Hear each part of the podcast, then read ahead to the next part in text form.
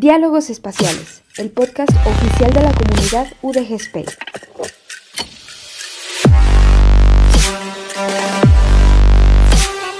Aportando un granito de galaxia a tu conocimiento.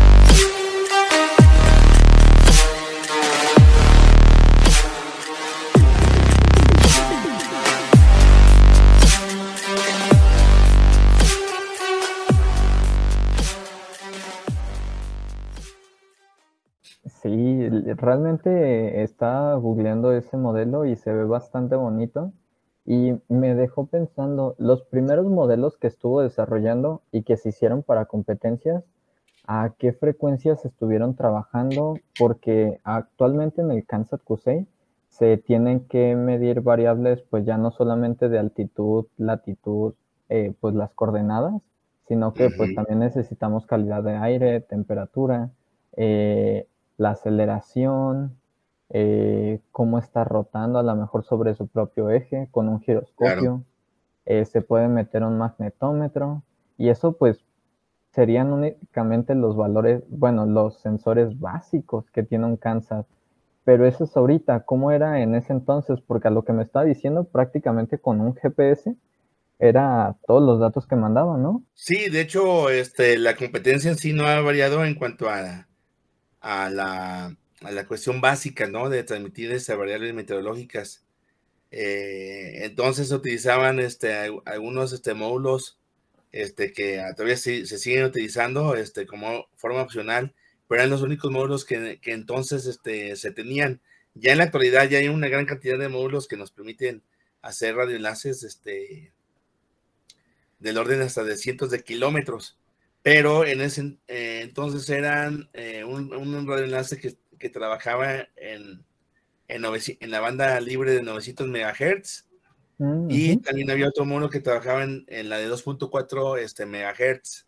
Entonces, este, los chicos este, compraban estos módulos que eran los, los XB Pro. Mm, y tenían un alcance hasta de 50 kilómetros porque hacían modificaciones en las antenas para hacerlas más direccionales y obviamente tener un mayor, una mayor sensibilidad y por lo tanto un mayor alcance. Entonces, este, eh, fue por eso de que el, que ganó el primer lugar se, se llegó a censar que, que, andaba por los 23, 24 kilómetros de altura, ¿no? Entonces, eh, llegó a tener una distancia de 160 kilómetros de, de alejado de donde estábamos. ¿Por qué? Porque muy posiblemente una racha de viento empujó el globo y lo movió hasta, que sería? Más allá de, Magdalena, más allá de, de, Tequila, toda esa zona, pues, porque después este dio como una, una vuelta que parecía como que venía de regreso, pero después se perdió, ¿no? Este, y permaneció más o menos como por cuatro horas en el, en el, en, el, en, la atmósfera, ¿no? Suspendido por el, por el globo y después tronó y lamentablemente se, se perdió ese, ese cansat, razón por la cual el formato de, de lanzarlos por dron fue el este, mejor. se puede recuperar, este eh, también cambió, ¿no? Por esa otra razón, porque se podían recuperar fácilmente. Pero sí. En ese sentido, profe, a mí me gustaría preguntarle, eh, para una misión que está de largo alcance, ¿qué, tipo de antena recomendaría usted? Y, eh, ¿qué es mejor? ¿Hacer una optimización para que el transmisor tenga más potencia o hacer un receptor lo suficientemente potente, que pues es más fácil porque se lo puedes alimentar desde tierra, para que logre un enlace de esa cantidad de kilómetros y un transmisor que a lo mejor no necesite tanta tanta potencia, sobre todo pues si la misión necesita durar horas o días. Claro, claro. Mira, en principio, por ejemplo, eh, tenemos, tenemos a los satélites cubos, ¿no? De acuerdo a la normatividad que con las que estos se rigen, no transmiten más, allá de, un watt de potencia, ¿sí? A lo máximo, ¿sí? Ah, y eso es de que trabajan mediante el esquema de los beacons, o sea, que transmiten en fracciones de segundos todos los datos. sí, todos los datos este, suficientes para enviarlos a tierra. En las pasadas, cuando van, van este, eh, en los puntos donde están las antenas este, receptoras. y siguiendo esta misma idea, y también para la situación de, de los CANSAT, pues también que no se trabajen más allá de, de, de, un web de potencia, ¿sí? Porque sí es muy, mucho consumo de energía, ¿no? Este, enviando datos así de manera continua. Eh, la otra es de que, pues, como bien dices, es aumentar la sensibilidad del receptor, pero la sensibilidad del receptor no la puedes este, trabajar de una manera este, controlada. Entonces, lo que sí puedes controlar es el diseño de tu antena. Es más fácil hacer el diseño, un diseño de una antena con algunas ganancias en decibeles este, tan altas como pueden ser hasta 30 decibeles, ¿sí? con ganancias arriba de 100, para que puedas este, tú este, eh, obtener mayor efectividad en, la recepción. Claro está de que pues también si tu CANSAT, este, si está montado sobre un, globo meteorológico, puede ser este, que lo lleve a incluso hasta girar alrededor de la Tierra, ¿no? Este, como ya ha ocurrido en algunos experimentos que se han realizado por este, eh, por la metodología de high, high Ballooning eh, Method. Algo así está el, ese tipo de competencias, porque también hay competencias de, de, de, en estas plataformas y este y la cosa que pues también por la curvatura de la Tierra no vas a alcanzar a, a censar un, un Kansas que esté eh, más allá de, eh, de, unos cientos de kilómetros, ¿no? Claro está, por ejemplo, el caso eh, del satélite de Sarsen Icarus que lanzó mi colega Jonathan Remba, eh, fue escuchado este, en todo México, parte del sur de Estados Unidos y parte de, de, Guatemala, Panamá y todos estos países que están en Centroamérica, pero porque llegó a una altura de 38 kilómetros, ¿no? Eh, igual, este, si este satélite tuviera mayor tiempo en, el, en, en la estratosfera, eh, puede hacer que alguno, algún viento, una racha de algo, este, haga que, camine más allá de, tu alcance. Entonces, eh, en cierta manera, sí es un poco eh, difícil ya, ya cazarlos a, a, a, longitudes mayores de, de, unos cientos de kilómetros, ¿sí? Entonces, de todos modos, de cualquier manera, tú puedes controlarlo con, con, este, con una antena de alta, de alta ganancia y también controlando la potencia de tu cáncer, ¿no? Y que claro, que de una manera u otra este, se esté autorrecargando con energía solar, porque de otra forma no, sí, le veo que haya permanencia en las transmisiones, ¿no? Sí, no, no duraría más que unas horas. Y hablando, bueno, ya ahorita que hablamos un poquito de los enlaces y las antenas, ¿cuáles han sido las misiones que usted ha visto en los concursos que podría destacar como las más innovadoras o en las que se puede aprovechar un Kansas, porque pues muchos se preguntan a veces de no, pues es que están haciendo un satélite, pero pues para qué eso, de qué nos puede servir. En el caso pues de SpaceUp, en, cuando ganamos el tercer lugar en el Kansas QC del 2020, nosotros hicimos un prototipo de pico satélite, un Kansas, que por medio de una cámara tomaba fotos y con eso hacía un procesamiento de imagen para ver si esa área era, estaba en buen estado como para cultivos o no. Y eso es algo que se puede utilizar pues bastante en la agricultura. Realmente pues nada más es subirlo y dejarlo caer. Ya lo demás lo puede encargar una computadora. Pero, eh, ¿qué otros ¿qué otras misiones o qué otros proyectos ha visto que, destaquen en este ámbito como para que todos nuestros escuchas se interesen en el tema? Bueno, ahí siguiendo ahí la idea de la parte de la agricultura, ahí salió este, un CanSat por ahí como en el 17, 18 aproximadamente, no recuerdo bien, bien la fecha. Este, creo que fue la primera edición que hicimos allá en Cuballes. Eh, salió pues de que era un, un CanSat que aventaba semillas y esto era para, para que de una manera u otra este, se reforestaran ciertas áreas de, donde no había, este, ¿cómo se llama? Este, arbolado. Entonces, este, me, me, llamó bastante la, la, atención, porque esto si se llega a aplicar, digamos, en otro, en otro planeta, puede ser este, que sería, sea una, un método para una terraformación, ¿no? Entonces ya de una manera u otra, pues se puede acoplar esto a ese entonces, ya cuando nos toque estar terraformando otros planetas. Otro, este, eh, así mismo que como ustedes detectaban este, donde había vegetación y, condiciones este, de, la Tierra, había otro donde este, detectaba caminos para poder transitar.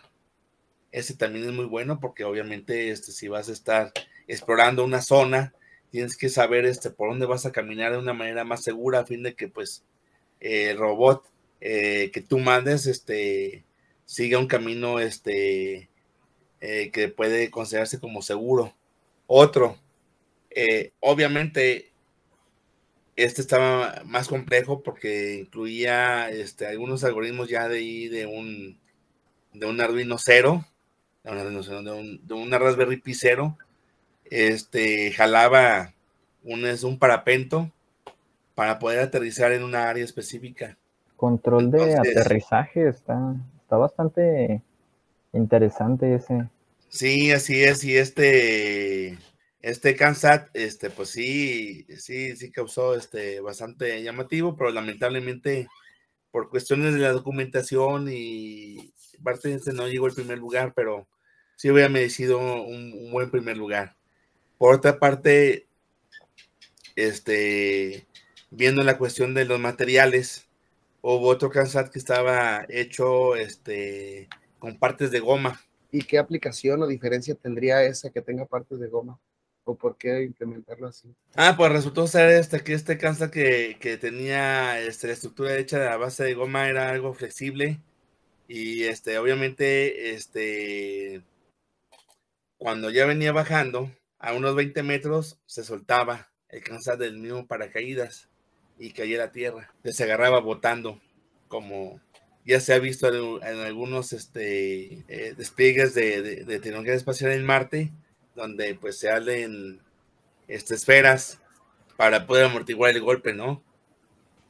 Entonces ya con una velocidad terminal y que están simplemente a 20 metros, era para que este Kansat pues, se agarrara botando como tal, ¿no? Igual asemejando a, pues, el ingenio que se aplicó este, con estas naves que y ahorita están circulando ya en, Marte, ¿no? Entonces, estos han sido algunos de los que me han llamado pues la atención. Ah, y faltó otro de este que desplegaba una una propela para aterrizaje. También. Mm, ese sí sería muy útil.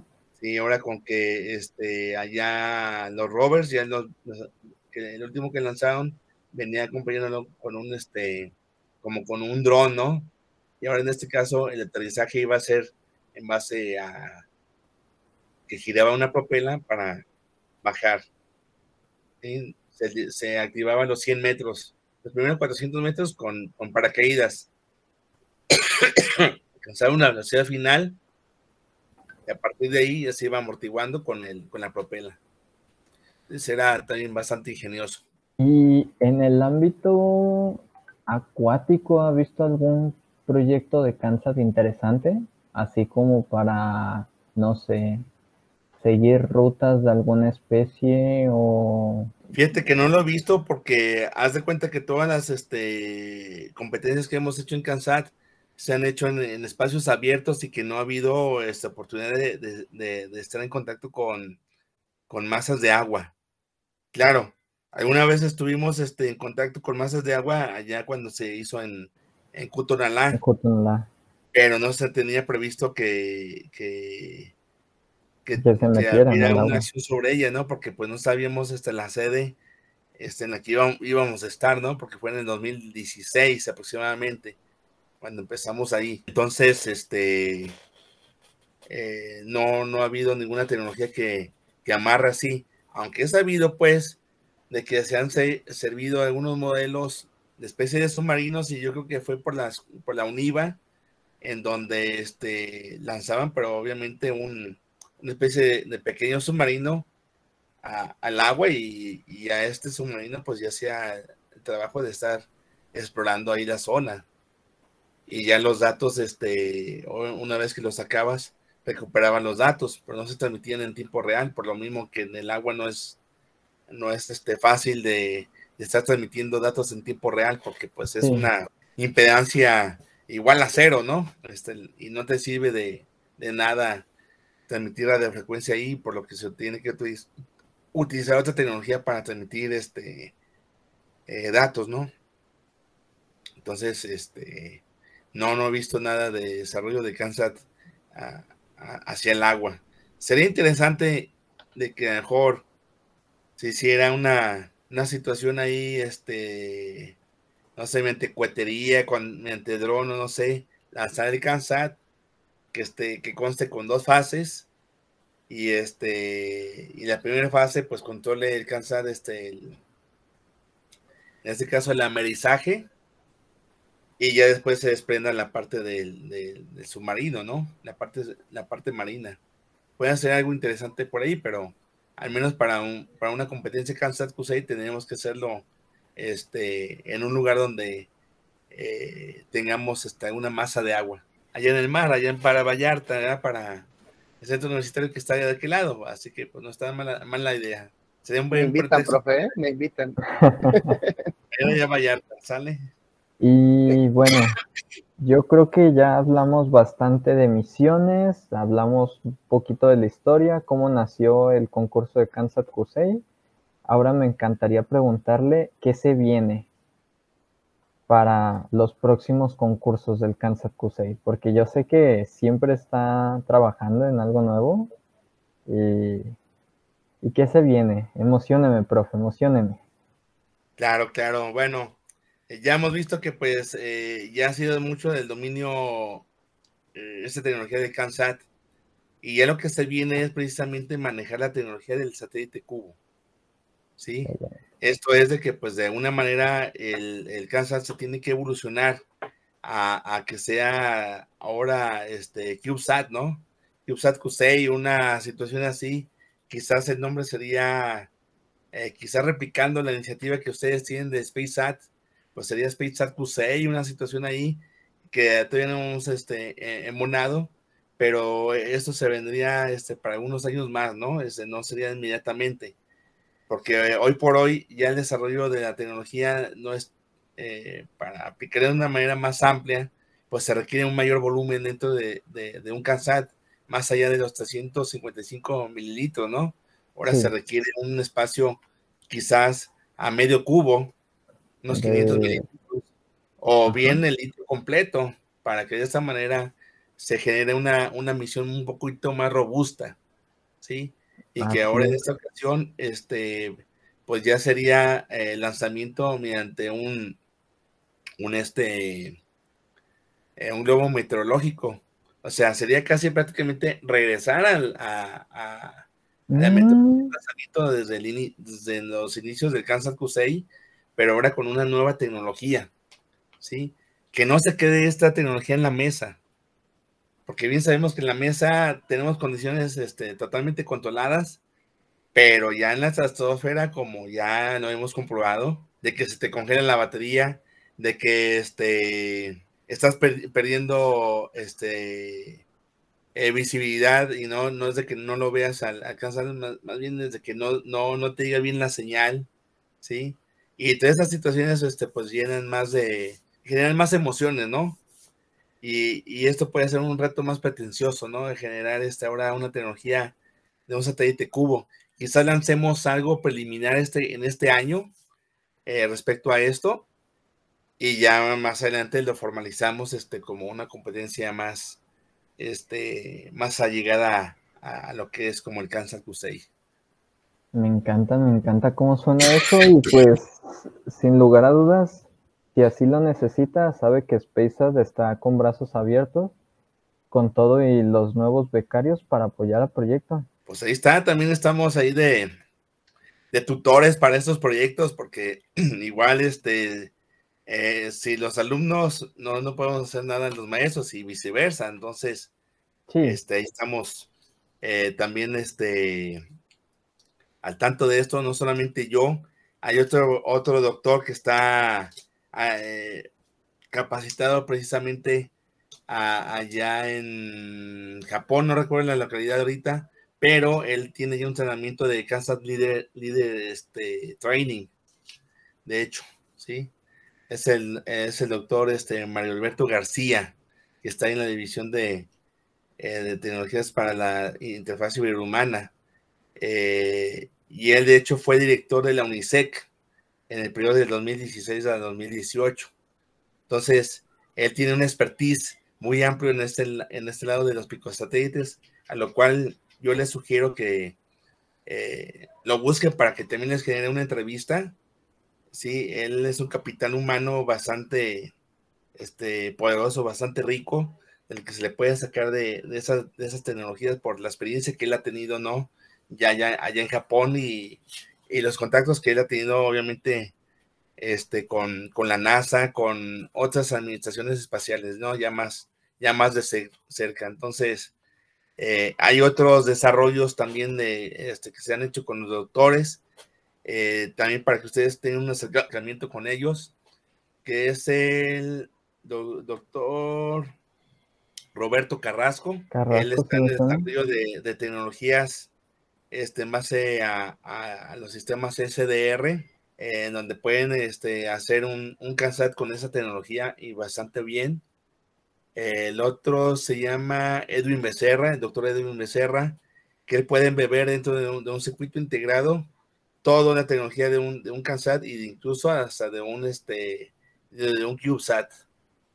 ¿Sí? Al igual mm, el este, Burrola, el doctor Burrola, que también este, está dedicado a la fabricación en silicio de esas tecnologías. Entonces ahí la, la IDBTIC tenemos este, mucha tela para cortar en este ámbito de, de, esas tecnologías que pues bueno, ya están siendo ya demandadas por la, por la misma industria de las telecomunicaciones y de investigación y demás, ¿no? Entonces, chequenlos, ahí les di algunos nombres y ahí están algunas futuras entrevistas con ellos y acercamientos a través de, de SpaceAt, ¿no? Me encanta porque sí, es esto se trata de ir documentando, ir haciendo crecer, ir evolucionando todos estos sistemas, pero pues sobre todo ir capacitando poco a poquito a las nuevas generaciones y pues como primera meta, darle pues lo mínimo, lo mínimo, el primer CubeSat a la Universidad de Guadalajara. Ya después podremos estar hablando sobre nuestra red satelital para México. De hecho, les puedo comentar que en el 2018 este, comenzamos a querer generar nuestro propio satélite, ¿no? De hecho, tenía mucho vinculación el nombre con, con los leones negros, ¿no? Se llamaba, mm, bueno, se llama Blacks. Ah, excelente. y entonces, este, ese es un acrónimo este, muy redundante, en donde este, habla pues de que de la misión que tiene ese satélite. Ya más adelante se, los puedo dar a conocer, ¿sí?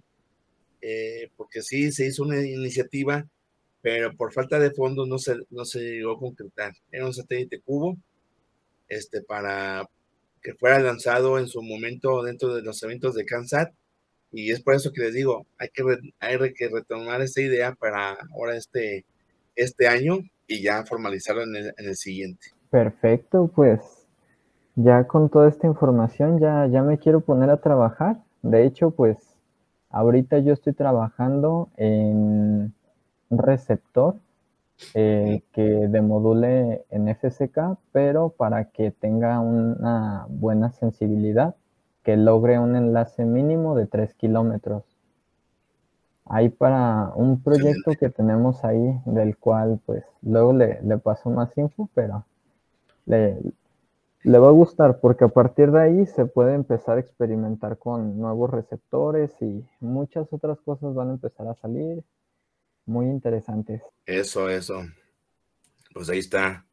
Ahí este estamos entonces en contacto, estimado Alan, estimado José Alejandro, este Vamos a darle seguimiento a todo esto, este, viendo a ver qué más nos espera en este 2022 para continuar en, en el 2023 con estas nuevas tecnologías que tenemos.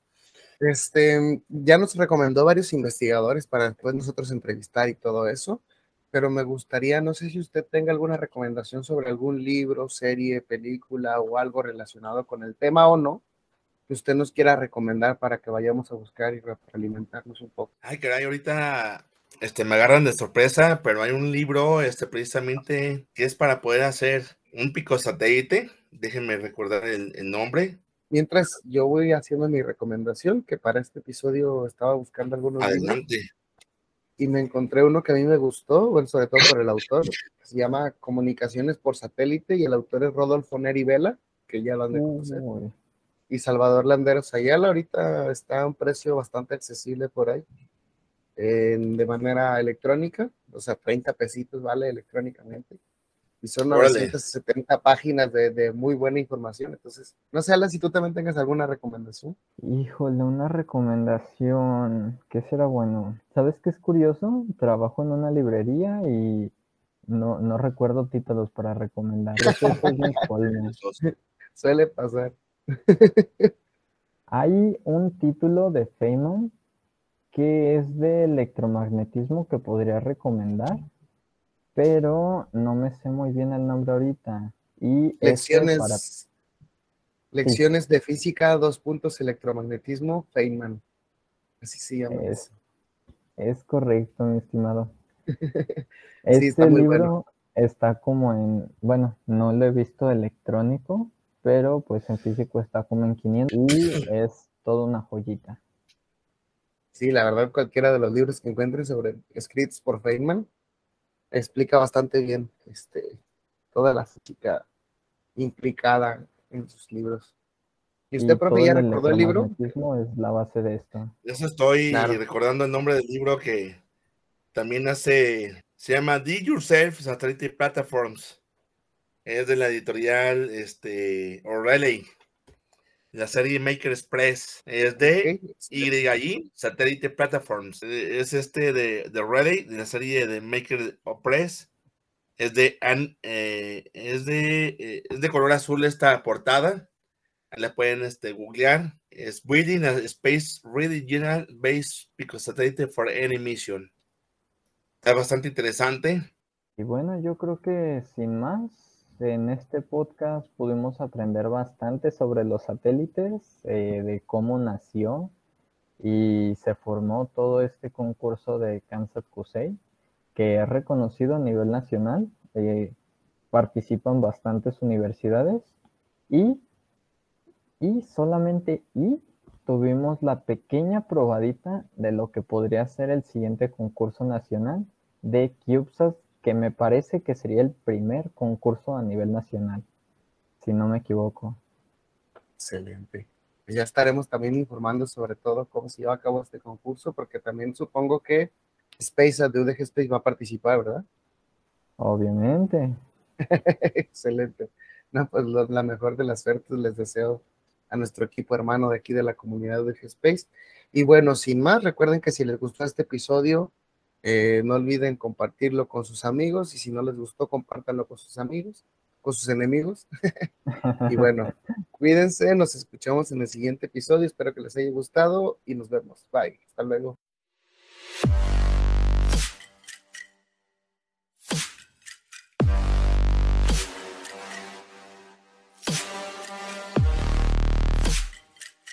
Diálogos Espaciales, el podcast oficial de la comunidad UDG Space.